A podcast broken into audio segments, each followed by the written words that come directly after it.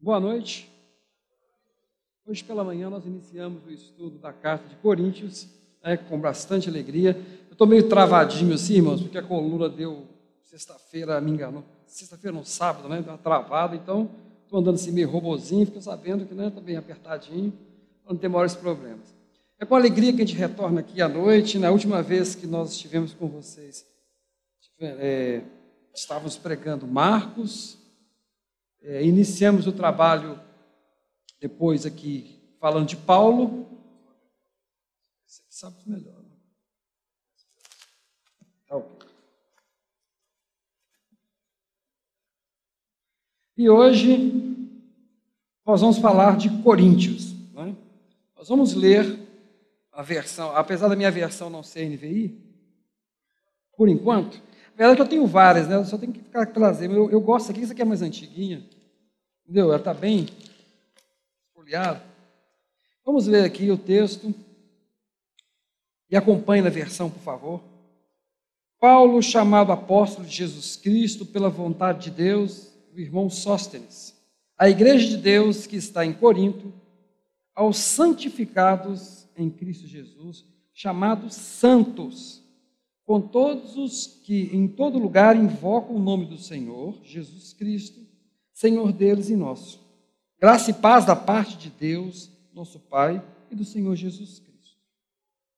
Senhor, mais uma vez estamos reunidos com o teu corpo e necessitamos que teu Espírito Santo flua. Ó Deus, fala aos nossos corações que aquilo que nós preparamos, Senhor Deus, que não é nada daquilo que a igreja precisa, porque o que ela precisa realmente apenas o Senhor sabe, mas esse pouco colocamos na tua presença e pedimos que o Senhor multiplique, que o Senhor utilize isso, Senhor, para tocar o coração dos teus filhos e eles compreenderem a tua palavra, para tocar o meu coração como igreja, que possamos entender o teu amor, a tua graça e a tua misericórdia presente em nosso meio. Senhor Jesus, guarde nossas vidas, ilumina, tira toda confusão do nosso meio, para que venhamos a ouvir o Teu Espírito Santo e que o estudo da carta de Coríntios, Senhor seja um diferencial na vida dessa unidade, dessa igreja, para que venhamos, Senhor Deus, crescermos em graça e misericórdia na Tua presença, em nome de Jesus. Amém. Queridos, hoje pela manhã, como já falei, tivemos a introdução ao livro de Coríntios e algumas coisas que a gente vai observando, igual eu falei, por mais que você estude, você começa a aprender hora que você ensina. Tá? Então, se você quer aprender, comece a ensinar. Estude, estude e ensine para alguém. Aí você vai perceber como que o nível é outro. Porque Deus começa a fazer algo diferente, que até o momento em que você está estudando é só para você. Mas quando você começa a ensinar, você começa a ouvir o que Deus está falando. Muito mais alto. Então, aqueles que querem aprender as Escrituras só tem dois caminhos, né? É estudar as Escrituras e estar disposto a ensiná-las a alguém. Esse é o caminho para você crescer e aprender. Então, vou ter o privilégio de aprender mais um pouco de Coríntios essa noite com os irmãos.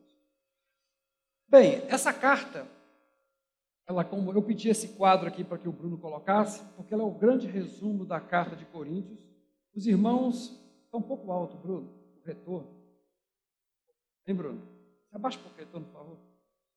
Então, é, essa carta é importante e nós colocamos é, nesse quadro para facilitar, enquanto eu vou falar, vou dar essa introdução para os irmãos e os outros que virão, né? outros colegas, irmãos de Cristo, pastores, eles vão estar trabalhando.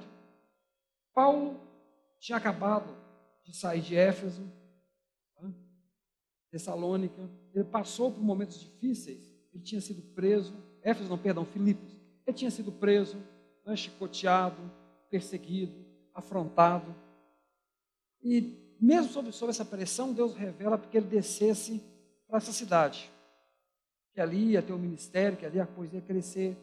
E Paulo segue. Então ele chega nessa cidade, ele está com medo, ele está é, receoso de ser perseguido, ele está angustiado. Que cidade é essa? Uma cidade que é um polo, não é um porto muito importante, cidade portuária, onde vários locais do Império Romano passam. Então, é uma cidade onde tem uma afluência de gente muito grande. Então, entra e sai de pessoas. E por que, que Paulo gosta desses lugares? E quando você fala do evangelho para alguém que passa rapidamente ali, ela pega um navio e leva o evangelho para outro lugar. E é assim que o evangelho se multiplicou pela terra, através de locais onde se reuniam várias pessoas. E essas pessoas ouviam o evangelho e partiam e levavam o evangelho para outros lugares. Mas o que é a cidade de Corinto? Quando o Pipe falou sobre a mensagem que Paulo quer escrever e a mensagem que Deus quer trazer, né? isso diferencia muito. E é, é, talvez muitas pessoas não entendem as cartas de Paulo porque simplesmente leem Paulo como fosse para os dias de hoje. A mensagem de Paulo é para os dias de hoje? Sim, que ela, claro, ela é a palavra de Deus. E sendo palavra de Deus, ela está presente todos os dias. Mas como eu vou ler Paulo? Primeira etapa, então, é aprender para por que, que Paulo escreve essa carta. Paulo não está fazendo uma carta como um tratado teológico. Ele sentou atrás da escrivania, vou escrever um livro, né? Porque eu tenho que escrever um livro, porque eu sou um homem conhecido, vou escrever um livro aqui sobre teologia para Corinto. Eu vou ensinar esse pessoal como é que eles têm que organizar a igreja, qual é o papel de cada um na igreja, como que eles têm que se distribuir os dons. Estou achando importante fazer isso para entrar para a memória. Não. Paulo é um homem prático. Um homem que tem que trabalhar de dia, né, para o seu sustento, cuidar da igreja, fugir dos perseguidores. E ele recebe visita dos seus irmãos de Corinto e informa algumas coisas. Paulo, quando chegou nessa, nessa na cidade de Corinto, ele começou a trabalhar, começou a, é, procurou sempre as sinagogas, que são os lugares principais onde tinham os, os judeus, apresentava o Messias para eles, o Messias era rejeitado, mas alguns criam, ele se afastava, os gentios se aproximavam e assim a igreja crescia. Sempre foi essa fórmula.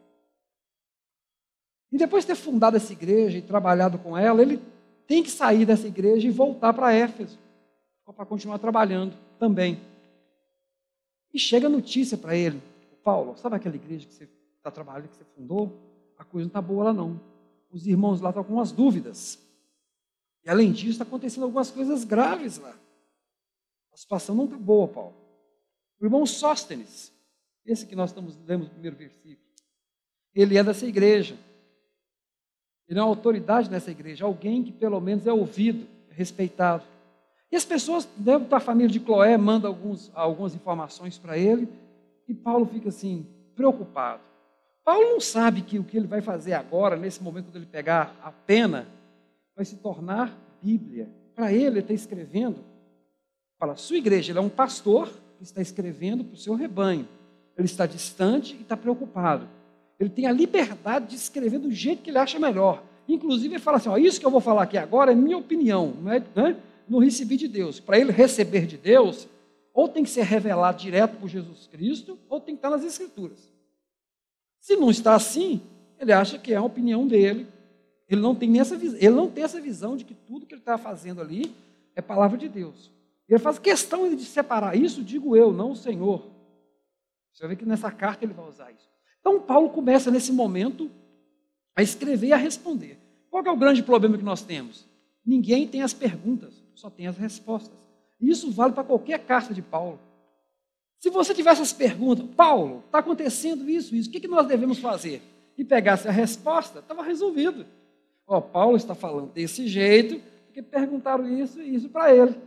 Mas, infelizmente, nós não temos as perguntas. Logo, qual que é o nosso exercício? Pensar nas perguntas, porque as respostas estão aqui no texto. Você não tem as perguntas. Então, quando você lê uma carta, é diferente. Uma carta de Paulo, você tem que pensar assim: por que, que Paulo está escrevendo desse jeito para esse povo? E a cidade de Corinto é uma cidade interessante. Eu quero ler algumas coisas que eu trouxe pela manhã, só para vocês terem ideia. É uma cidade que foi destruída em, 29, é, em 146 e foi reconstruída por Júlio César em 29, próximo do nascimento, próximo da morte de Jesus, 29 depois de Cristo. É uma cidade que se, re, se revoltou né, durante o domínio romano, foi arrasada, e depois os imperadores tinham o hábito muito forte de reconstruir a cidade e colocar outras pessoas ali para acabar com a imagem. Então diz que Corinto é a mais romana das cidades gregas, né? a mais romana e a mais grega cidade dos romanos. Ou seja, ela não tinha identidade. Era uma cidade na, na Grécia, parecendo uma cidade romana, e cheia de grego, de romano, e só Deus sabe. E tudo quanto era coisa estava ali naquele lugar. E era uma cidade é, senatorial, ou seja, ligado ao Senado romano. Essa cidade tinha uma característica de má fama. Viver em Corinto significa viver em imoralidade. A cidade possuía templo Afrodite, deus do amor, e além das mil prostitutas cultuais. A prostituição, quando Paulo vai escrever sobre prostituição e ídolos, quem já leu os textos de Paulo já percebeu que ele muito, ele sempre associa as duas coisas: prostituição, idolatria. Ele sempre tem essa associação. Ah, porque o pecado de prostituição é a idolatria. Nada disso, querido. É porque as duas coisas eram juntas mesmo. Existia a prostituição comercial, que existe hoje. Sempre existiu na história da humanidade. Mas existia uma prostituição que era pior do que essa, que é a prostituição cultural. Essa prostituição tinha a ideia seguinte: uma mulher ou um homem entregava a sua vida a Afrodite, Vênus ou qualquer outro deus, e a, e a sua vida, o seu corpo pertencia a esse Deus. E se tornava um sacerdote. Então, vamos supor que um homem, a sua família, a sua esposa está estéril, ou não está tendo filhos. Os seus escravos estão estéreis. A sua vaca está estéril. O seu campo não tem, não está dando resultado. Ele fala assim: os deuses estão contra mim. O jeito é fazer uma oferta. Como é que era a oferta? Era dinheiro também. Mas ele procurava uma prostituta ritual, se relacionava com ela, porque acreditando que se relacionando com essa prostituta, ele estava fazendo um culto ao seu Deus, a Afrodite, Vênus ou qualquer outra entidade, e assim abençoando a sua casa. Então, ele não sentia que ele estava prostituindo normalmente, né? só pelo prazer. Imaginava que estava fazendo um culto. E isso era comum entre todas as culturas orientais. E os romanos e os gregos não deixaram por menos. Então, quando se fala prostitutas cultuais, ou quando se fala da idolatria, né, de estar no templo com ídolos, normalmente está associada à prostituição também. Tanto com homens como mulheres, tá? Nesse tempo. Isso era muito importante. Porque você vai entender o pano de fundo que Paulo vai usar sobre a imoralidade na, na igreja de Corinto. Então, essa cidade, outra coisa que você tem que entender, como que era a, o dia a dia dessa sociedade. A carta de Coríntios vai ser uma carta que vai nos chamar a atenção, porque ela vai mostrar qual que é o limite da cultura e do evangelho. O evangelho não agride a cultura, até o momento em que a cultura venha a quebrar um dos fundamentos da fé, os fundamentos da graça das coisas de Deus. E você vai perceber que algumas ações da igreja de Corinto estão muito amarradas à sua cultura, aquilo que eles têm como valor. E, e durante esse ano nós vamos perceber o que, que nós vamos aprender. Da mesma forma que Paulo vai ensinar como que essas coisas têm que funcionar, nós temos que refletir como que isso, o que, que tem na nossa cultura que é permitido fazer, até que ponto é permitido fazer e até que ponto nós falamos, nós não temos parte nisso, porque isso é contra aquilo que Deus estabelece. Ou seja, temos termos inegociáveis. Essa é uma das reflexões. E vamos só falar mais algumas coisas sobre essa cidade antes de nós fazermos a abordagem da carta. O Demóstenes falava assim ó, sobre as mulheres. Temos amantes para nos regozijarmos com elas depois as escravas compradas para cuidar de nossos corpos. Finalmente, as esposas, que devem conceder filhos legítimos e estão encarregados de supervisionar todos os, né, os afazeres domésticos. Então, para um cidadão de Corinto, ter amantes, escravas e uma mulher é a coisa mais normal do mundo. Então, você imagina o estado das mulheres nessa sociedade. Só que é dessa sociedade que vai ser gerada uma igreja. É dessa sociedade. Toda essa cultura de achar que isso é muito normal vai estar o quê? a cabeça dos irmãos em Cristo, da cidade de Corinto. Por isso, quando você lê a carta, você fica chocado com algumas coisas. Mas olha o pano de fundo. Que cidade é essa? É uma cidade igual a Belo Horizonte? Não. É uma cidade mais perto de Nova York do que de Belo Horizonte. É uma cidade cosmopolita, é o centro do mundo. E o centro do mundo onde você tem valores. E mesmo Nova York está muito longe da forma de pensar de uma cidade desse, é, dessa época. Muitos povos, muitos deuses, muita sabedoria grega. O casamento. Diferente de nós, que o casamento é algo é, que foi instituído, e você vai até um juiz, você se registra, você assume um compromisso legal. Em Roma, nessa cidade, não era assim. Funciona, funcionava como um noivado. Hoje, o noivado, você, né, você escolhe sua noiva, namorou com a sua noiva, chama a família e pronto, um noivo. Se não der, se por acaso o relacionamento perceberem que não é aquilo que querem, eles interrompem sem nenhuma dificuldade, certo? O casamento era assim. O homem chegava, olhava para a mulher, levava para a casa dele e pronto. Até o dia que ele ficasse, ah, cansei dessa mulher, não quero mais. Desse jeito. Não existe agora uma relação. No máximo, quando você era rico, tinha dote. Aí tinha dinheiro envolvido, qualquer dinheiro, você sabe, né? Quando tem dinheiro, as relações têm que ser mais bem adequadas. Por isso, quando você é rico, você tem a mulher para cuidar da sua casa, você tem a escrava para cuidar do seu corpo e as amantes para te dar alegria. Porque você tem uma relação. E por que eu tenho que casar, eu como romano? Porque eu, para eu poder ter direito na ágora, como cidadão, né? ágora, vocês lembram, onde os gregos se reuniam para poder discutir né? a democracia. Só que a democracia só pode ser para homens livres, casados, maior, né? E que não tenham pais vivos. Porque se, enquanto você tiver seu pai vivo, você não é ninguém. Seu pai tem que estar morto para você ter direito a tomar decisões sozinho. A não ser que seu pai te emancipe, você é igual a um bebê, mesmo com 50 anos de idade. Por isso se matava muito pai na época também. Porque era assim, você tinha que matar seu pai, senão está perdido. Ele podia te deserdar a qualquer hora. Isso tudo é muito importante. Isso é o pano de fundo de onde Paulo vai trabalhar todas as cartas, porque é assim que era a cultura da época, os romanos. Né? Eu citei um livro hoje pela manhã, alguns procuraram, pode até mandar o um e-mail depois, é a História da Vida Privada, Roma do ano 1 ao 1000. É um livro adequado para se ler, para você ver como é que é a história do Império Romano nos 100 primeiros anos, vai até o ano 1000, mas você pode pegar os 100 primeiros anos ali, é o suficiente para você ter uma ideia. Está nas 150 páginas do livro, então é fácil você ler. Você tem uma ideia do que, que é a, a vida de Roma.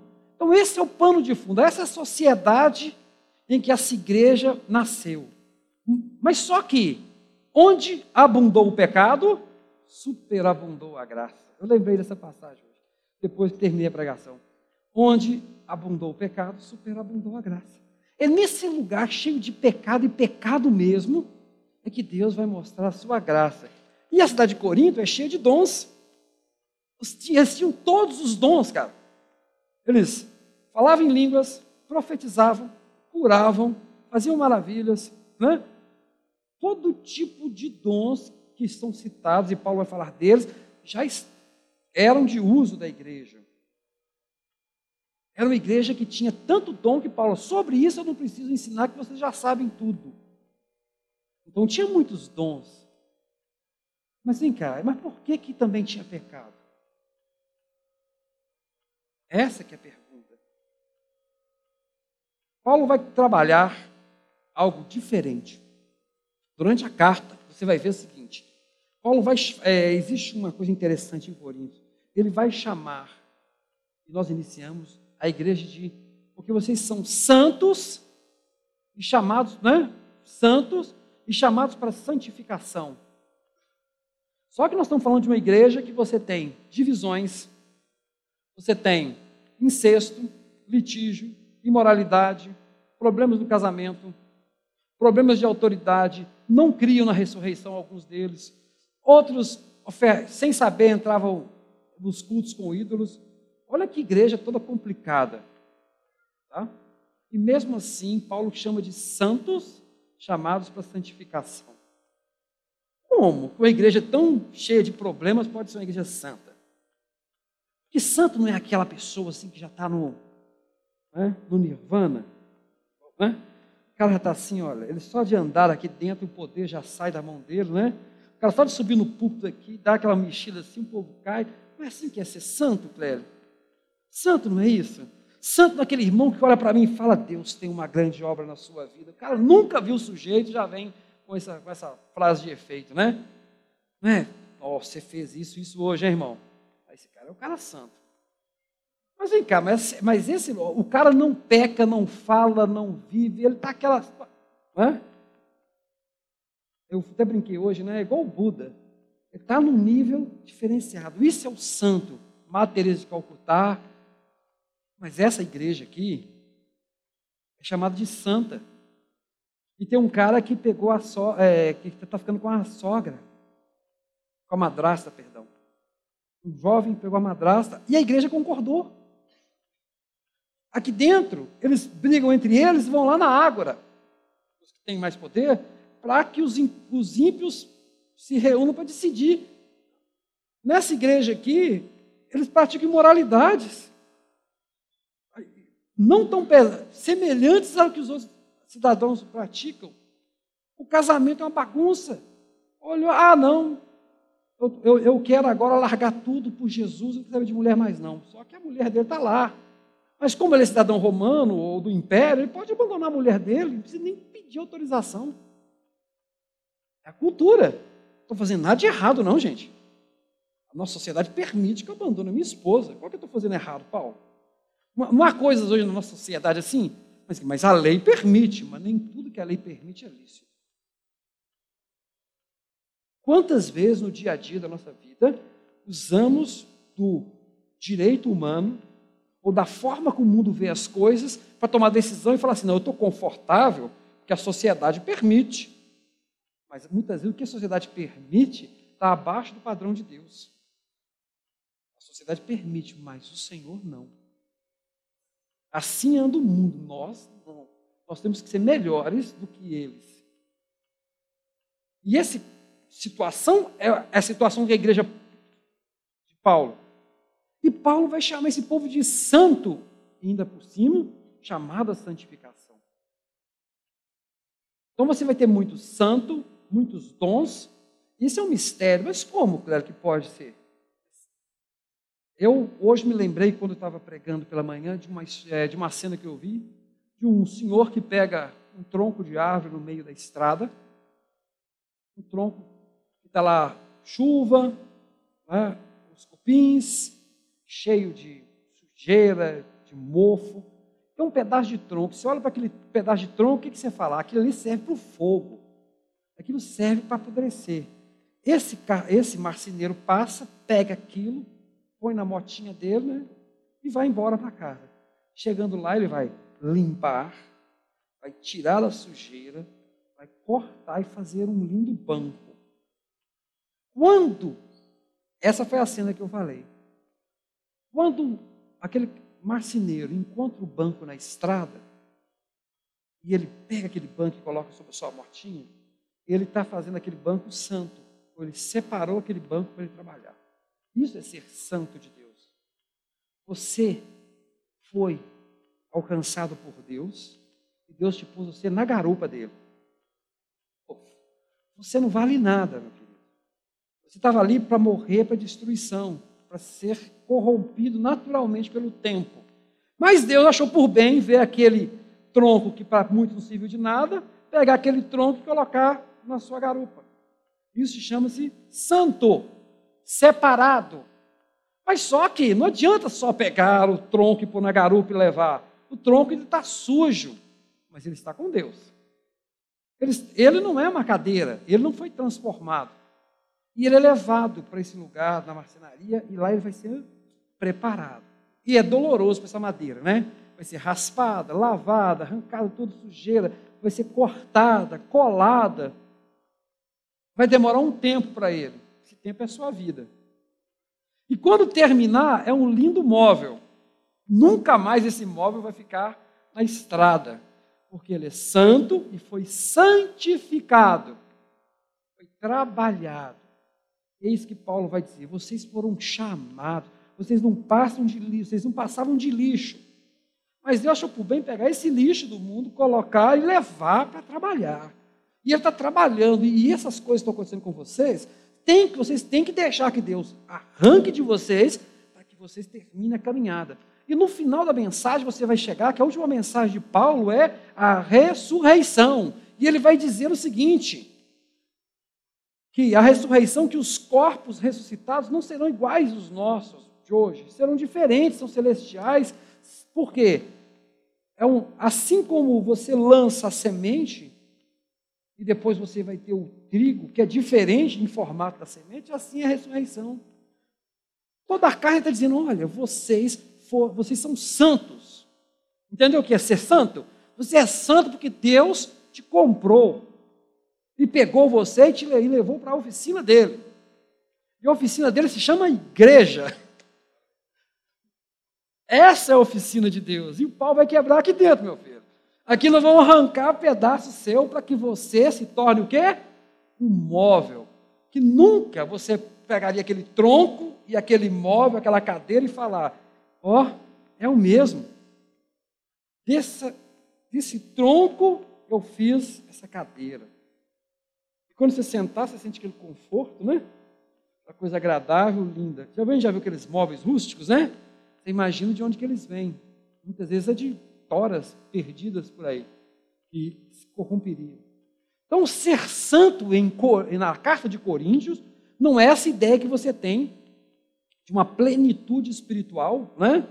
um poder transcendental, não. Ser santo é ser eleito por Deus porque Ele quer trabalhar. E santidade é o trabalho que Deus tem na igreja, no corpo, para que esse tronco se torne um móvel útil. Você era inútil, agora você vai se tornar útil. Esse é, esse é o tema que vai permear a carta. E ele vai estar preocupado com as divisões, porque eles não conhecem o poder de Deus, não conhecem a autoridade de Deus, não conhecem a autoridade do apóstolo. Ele vai, e para ele, o incesto, o litígio, a imoralidade são consequências de não conhecerem o porquê eles foram eleitos. Por isso que ele fala, eu, apóstolo de Jesus, né? apóstolo de Deus, é, chamado por Deus, chamado por Deus, a vocês que são igreja. Paulo não fala que a igreja de Corinto é a igreja de Paulo, nem a igreja de Apolo, nem a igreja de Pedro, porque ele cita isso no texto. Ele fala que é a igreja de Deus. O compromisso é de Deus, não é de Paulo. Por isso que você pode conviver com uma carta tão pesada e que você lê e fala assim, como é que esses irmãos pecavam assim? Eles não eram igreja primitiva? E eu falo, há uma diferença muito grande entre a igreja de Jerusalém e a igreja de Corinto. Você tem uma igreja que está uns três, quatro anos depois né, da, é, da ascensão de Jesus, e você tem uma igreja 20 anos depois. A distância é 20 anos. 56, a carta, eles iniciaram isso em 3,50. Então, 20 anos de, de distância entre uma igreja e outra. Mas essa é a igreja de Cristo. É aquela igreja lá de Jerusalém, que todo mundo era judeu, todo mundo andava certinho, bonitinho, né? Porque eles eram bons judeus. E essa igreja de gentios, que somos nós, está todo mundo avacalhado, que ninguém sabe a diferença entre o mundo e o reino de Deus, porque estão aprendendo. Mas não quer dizer com isso que Paulo é complacente.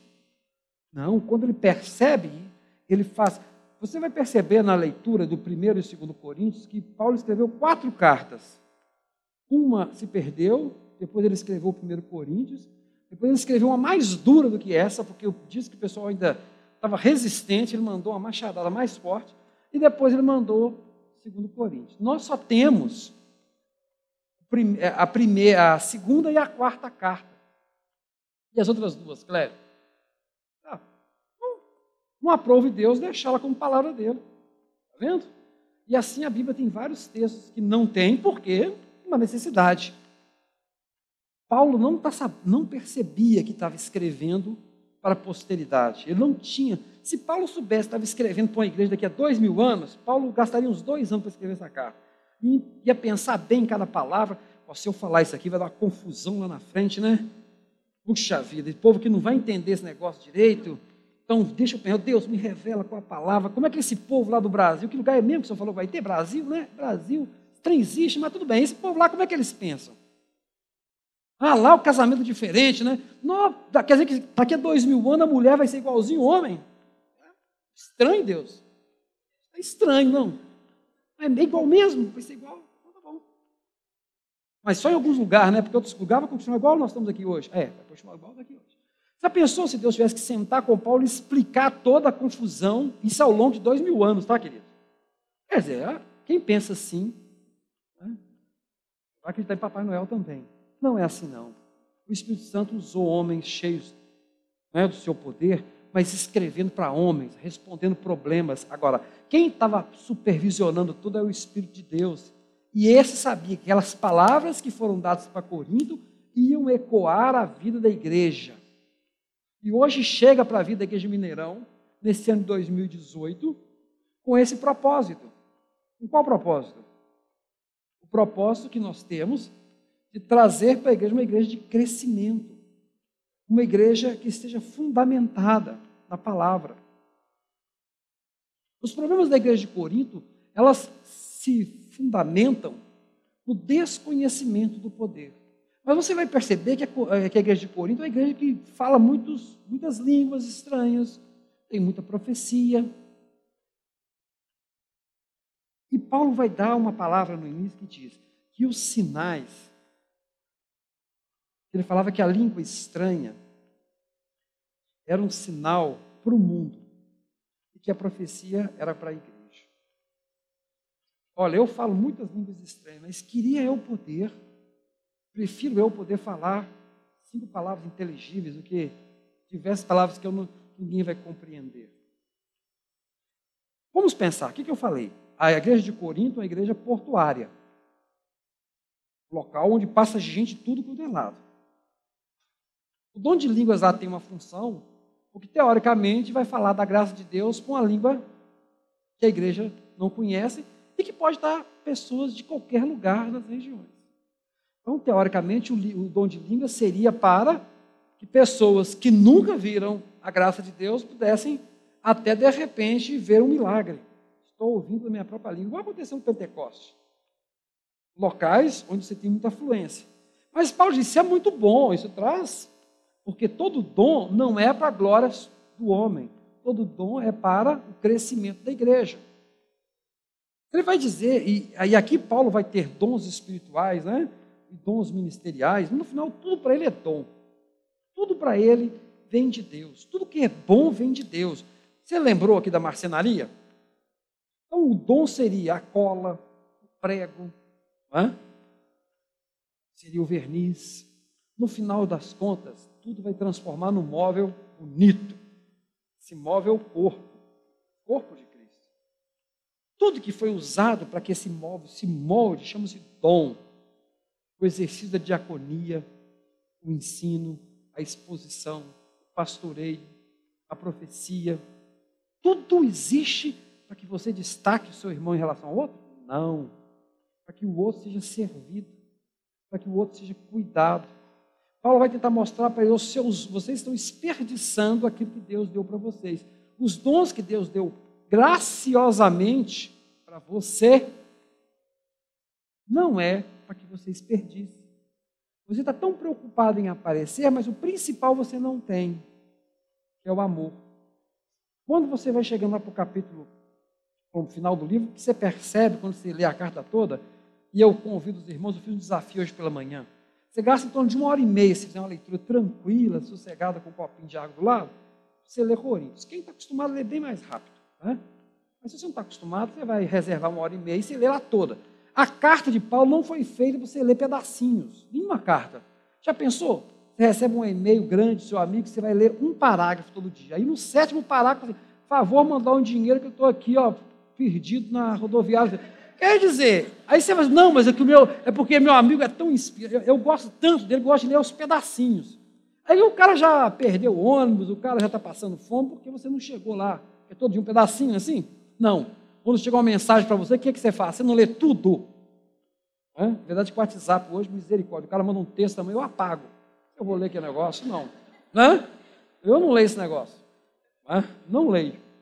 Mas uma carta, então uma carta é para ser lida. Então, o que você tem que fazer? Primeiro exercício, chega em casa, você tem o seu devocional, continue com ele, que é importante. Mas nesse ano, pega lá uma vez no mês, vamos pegar a carta de Corinto, dá uma lida. Como, imagine que você é a igreja de Corinto, está lendo, ó, Paulo acabou de mandar isso para nós. Dá uma lida do início ao fim. Bacana. Você vai sentir a coisa diferente. Porque a carta foi feita para você ler do início ao fim, não pedacinhos. Aí não tem como você pegar assim, não. Essa parte das mulheres aqui, ficar calado no culto, eu concordo porque é de Deus. Entendeu? Mas vem cá, mas essa parte aqui está meio estranha. Certamente Paulo não queria dizer isso. Viu como é que você é tendencioso? Quando é para o outro ficar calado, você aceita. É a palavra de Deus. Aí quando eu falo com você, não, gente, tem que ver que contexto é isso aqui, porque falou, né? aí eu aceito. Mas quando é para as, as, outras partes, não. Isso aqui certamente não é assim. Então tem pessoas que leem a Bíblia de acordo com a sua vontade, seu querer. Leia a palavra de Deus como ela tem que ser. Ela é seu espelho. Eu falo que a Bíblia, como o homem não tem coragem de confessar seus pecados, né? Deus tem que colocar os pecados na frente dele, é a Bíblia. Porque a Bíblia fala mais dos nossos pecados do que a graça de Deus, você sabe disso. Tem mais relatório de pecado do que tudo. Porque o homem não tem coragem de assumir que é pecador. E quando ele lê a Bíblia, o que, é que ele vai descobrir? Que ele é pecador. E aí o Espírito Santo vai te convencer, você é pecador mesmo, cara. Você merece estar no inferno sim, tá? Mas Deus é muito bom e te colocou do lado dele, tá bom? Você aceita essa mensagem? Quando nós falamos da santidade, queridos, não quer dizer que aquele que é santo não se incomoda com o pecado. Pelo contrário, se o Espírito Santo não falar no seu coração todos os dias que você é um pecador e que você precisa abandonar aquilo, eu vou dizer a você que você está numa situação perigosa. Aquele que o pecado não incomoda não pertence ao corpo de. A igreja é composta de pecadores que estão loucos para abandonar o pecado. Pecadores que querem se aproximar de Deus. Pecadores que querem melhorar todos os dias e sabem que não é possível. Então ele confia, me leva, Senhor, me põe nessa garupa dessa moto, me leva para a sua marcenaria e me limpa. Eu sei que eu não dou conta. Se possível, o tronco queria pular fora. Se o tronco tivesse força, ele sairia de cima da, do, da motinha do, do marceneiro, porque ele ia passar por um processo não muito agradável. Né? É muito melhor ficar lá mofando, sendo destruído pelo tempo, né? Do que ter que enfrentar a lixa, ter que enfrentar o formão. Não é assim? Então nós queremos ficar na nossa. Aqueles que, os santos, e aqui estão os santos de Deus, né? foram chamados para santificação. Ou seja, não vamos ter dificuldades esse ano, porque a carta vai mexer com os nossos pecados ela vai nos mostrar, né, que existem coisas no nosso cotidiano que todo mundo faz, mas você fala assim, não, todo mundo faz, mas Deus está falando para não fazer. Eu brinquei com, hoje eu também usei a ilustração do Pipe.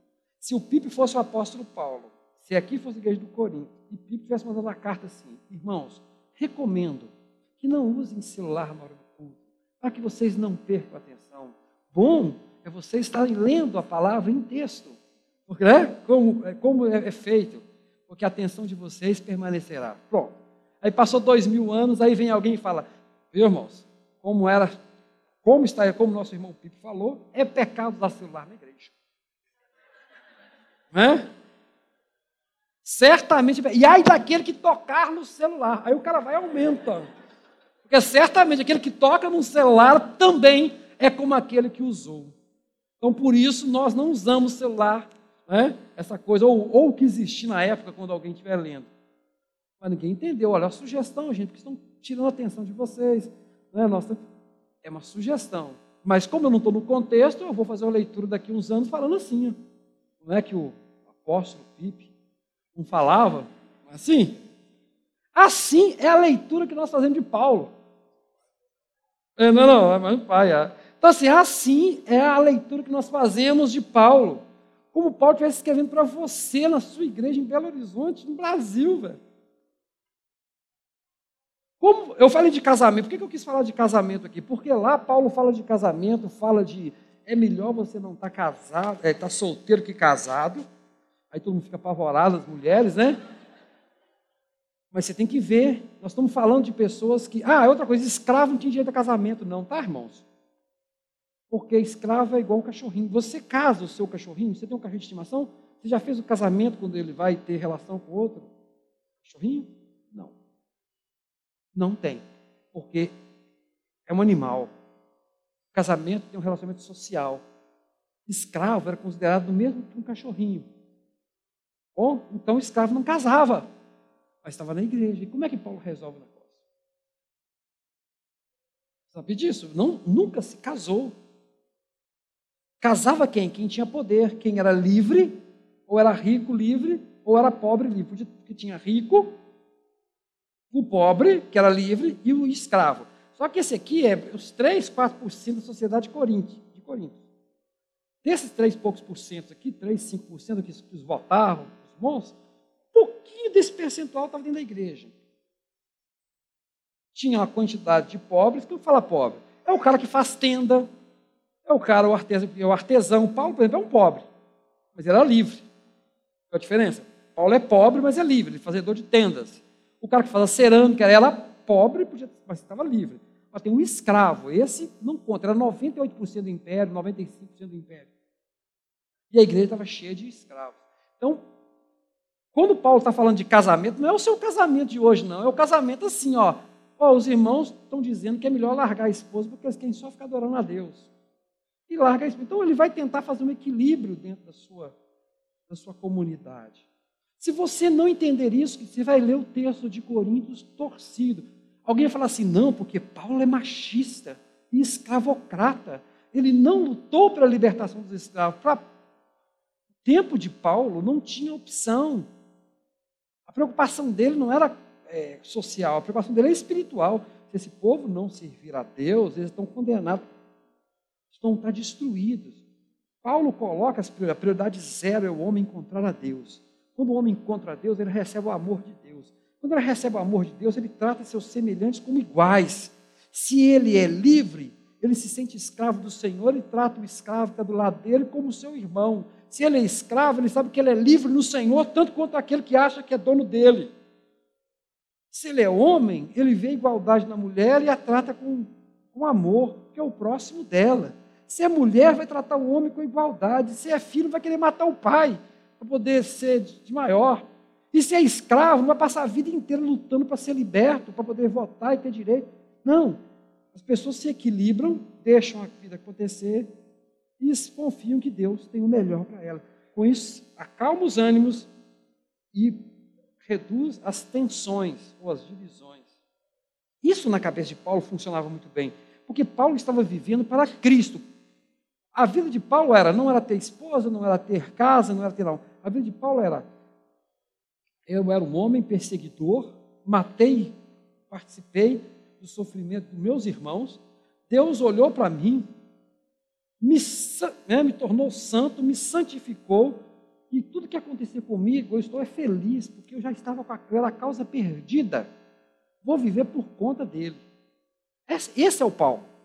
Esse, esse é o tipo de homem que está falando com você. E quando ele fala assim, é melhor que você não se case, por quê? Casar numa sociedade que você não tem direito a nada, que você pode ser abandonado, que você vai sofrer, né? e você ficar livre para cuidar das coisas de Deus, ah, é muito melhor ficar solteiro. Se você não entende o contexto de Paulo, você vai achar que Paulo está tá aprovando né, o asceticismo. Não é isso que Paulo está dizendo. Porque se ele aprovasse isso, ele estava aprovando o fim da existência humana. Pensa bem, se todo mundo da igreja parasse de ter relações, morriam, não teriam filhos. Logo, a igreja acabaria. Mas você vai ver que não é isso dentro do texto. Nossos irmãos que vão pegar isso lá na frente, vão trabalhar, né?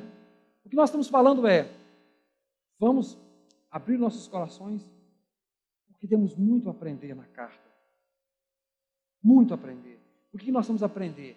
Essa relação de ouvir a voz de Deus, sua misericórdia em qualquer situação.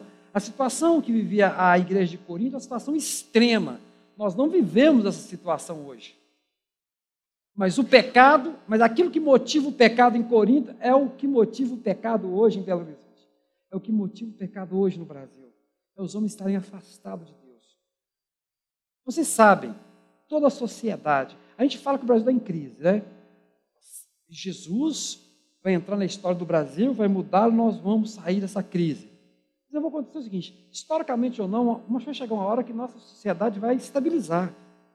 É questão quase que natural. Ah, não, mas o mundo caminha de mal a pior. O que é de mal a pior para você? Se você falar em economia, vai depender das circunstâncias. Pode acontecer. Mas se falar em vida espiritual, sim. O Brasil pode chegar num clímax de melhoria financeira e continuar de mal a pior com Deus. Eu quero dizer, qualquer sociedade que cresce muito, que se torna muito dependente, se torna sem necessidade, é, é, achando que domina a sua existência, sabe qual é o fim dessa sociedade? Se corromper mais ainda. Vamos lá. Quais já foram, Paris já foi a capital do mundo. Também já foi chamada a cidade né, da imoralidade. Hoje é Nova York. Vai pegando a história, sempre tem as grandes capitais, né? Desde Roma até chegar hoje Nova York, passando por várias, Londres, vai tendo várias capitais, onde o progresso, a inteligência, o dinheiro vão tomando e os homens vão se afastando de Deus. Isso é o caminho natural da sociedade. E tudo chega no topo, se destrói e constrói de novo. Isso aqui, ó. Eclesiastes vai falar sobre esse pêndulo, né? O homem, a existência, a finitude do homem juntando e espalhando. Sem Deus, o homem só junta e espalha. Junta e espalha. a proposta de Paulo é diferente. Existe alguma coisa maior que tudo isso. A comunhão desse homem com Deus. E é isso que nós temos hoje para a igreja. Pense, se, essa, se Deus elege pessoas que estão tão perdidos, pecando tanto, mas Deus quer cuidar dessa igreja. O Espírito Santo vai cuidar dessa igreja. O apóstolo vai passar a mão na cabeça deles, vai doer para muitos, eles vão ficar bravos. Paulo tem que ir lá pessoalmente depois, o, se você olhar no texto de Atos, na própria carta, Paulo retorna lá para ficar um tempo com eles. De Coríntios, ele vai gerar uma carta maravilhosa, que é a carta de Romanos. Aí você vai entender Romanos. Cara, você, o cara está numa cidade desse tipo, numa igreja complicada dessa, e nasce uma carta maravilhosa para o livro é o livro de Romanos. Então ele sabia o que era pecado, ele sabia o que é graça, o que é abundância do pecado e superabundância da graça de Deus. Então é isso que nós temos para os irmãos. Eu falo que nunca, a mensagem nunca de manhã é igual da noite, né? mas a abordagem sempre é a mesma. Convidamos os irmãos a refletir e a entender Quero conhecer esse mundo de Paulo, quero conhecer esse homem de Deus, quero conhecer essa igreja. Que o Senhor possa me identificar, me mostrar, que Ele possa me resgatar. A carta de Paulo é preenchida por isso. E o foco é até que ponto a cultura do mundo pode ser aceita pela igreja e qual que é o momento que eu digo não, não, isso aqui não é adequado. Falamos de manhã do escândalo. Muitas atitudes, tudo, tudo me é permitido, mas nem tudo me convém. Chega um ponto que ele fala: a sua liberdade é um direito que você tem de você abrir mão dela. Se assim for para o reino de Deus crescer. Sabe aquele negócio? Eu tenho minha opinião, eu perco o amigo, mas mantenho minha opinião? O reino de Deus é diferente. Você, você, tem, você tem direito e fala assim: não, eu abro mão do meu direito simplesmente porque eu não quero perder o meu irmão não quero perder o reino. Um homem assim é um homem de equilíbrio. E é o que Deus precisa. Sejamos maleáveis. Né? Maleáveis para não perder o irmão. Isso aqui é o corpo de Cristo. Ele vai construir essa figura do corpo em função de que é tão necessário, tão necessário que eu abro mão do meu direito. E ele está falando algo novo? Jesus, nos evangelhos, vai dizer: você tem uma milha. Você pediu a capa, tiver tudo. Mas isso não é porque você vai se tornar escravo do outro. É quando, diante de um embate, você se silencia para não perder o outro. O outro é mais importante do que sua razão. Isso evita o conflito e faz com que Deus opere de forma poderosa sobre o nosso meio. Então, convidamos a igreja de Lago Mineirão, que no ano de 2018, né, comece a aprender que as, a distribuição dos dons, o exercício de Deus, né, e acima de tudo, que sejamos dependentes desse Deus em nossa.